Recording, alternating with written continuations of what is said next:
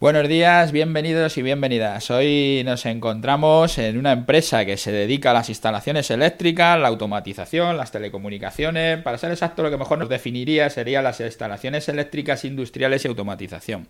Estamos hoy con Ángel Caserío. ¿Qué es eso de la energía reactiva? A ver si nos lo puedes explicar. Pues la energía reactiva es una energía que es un tipo de, energía que generamos, eh, generan los equipos electrónicos y los motores, sobre todo.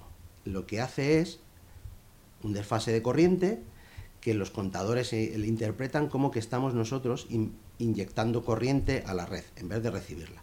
Y esto hay que filtrarlo, porque es una distorsión de la red y para que la red que llega al resto de consumidores sea buena, eh, lo que hacen es colocar filtros.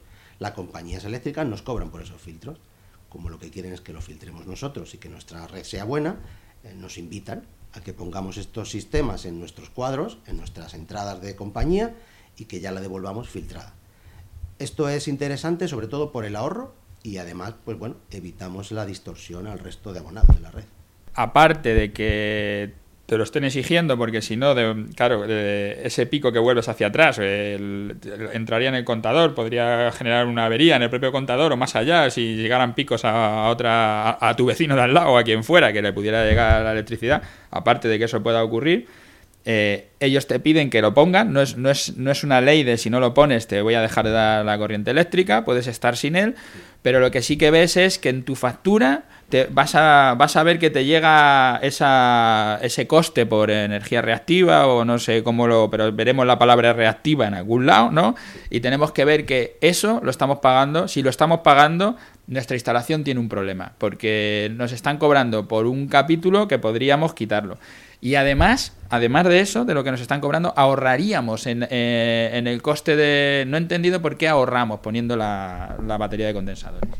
Sí, además del coste directo por tener el filtro que ya no dejamos que el contador lo lea y lógicamente no tenemos e, ese coste, la energía reactiva lo que hace es que eh, en muchos aparatos que no tienen condensadores instalados que, o tienen una tecnología más antigua, lo que hacen es que tengan que consumir más intensidad o consumir más potencia para trabajar igual que trabajarían si no tuviésemos ese problema en la red, esa energía reactiva. Por poner un ejemplo, todas las eh, pantallas fluorescentes que tenemos en casa, eh, todos los equipos electrónicos como las fuentes de alimentación, todos llevan unos condensadores que lo que hace precisamente es corregir la onda eléctrica y hacer que esa energía reactiva Em, no, no, haga, eh, no, no, genere más intensidad o no genere más cantidad de energía consumida para que el, aparato produzca la iluminación necesaria, la corriente para encender el portátil o para encender el aparato que sea. Esto, muchos aparatos no lo tienen, la mayoría de ellos no lo tienen. Cualquier aparato electrónico lo necesita, mm, en algunos casos ya está y está corregido, y en otros casos no.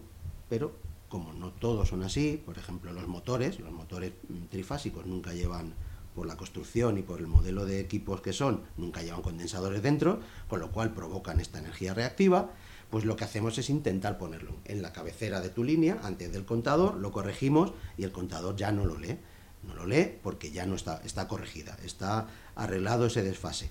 Bueno, eh, en definitiva, para que todo el mundo lo entienda, eh, no es literal así, pero es energía que nosotros eh, producimos, potencia que estamos produciendo dentro de nuestra instalación y que estamos devolviendo a la red eléctrica.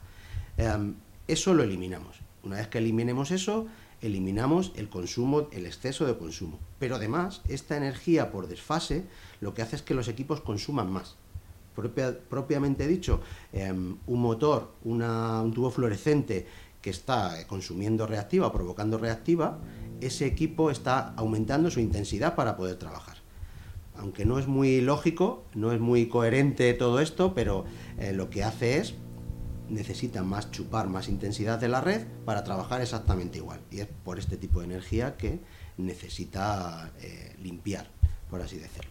Bueno, quiero decir con esto que el contador lee lo que estamos eh, consumiendo de esa energía reactiva y en nuestra factura viene y nos cobran el kilovatio no solo nos cobran el kilovatio, sino que además, como la estamos produciendo, esta reactiva, nos cobran por ellos tener que filtrarla.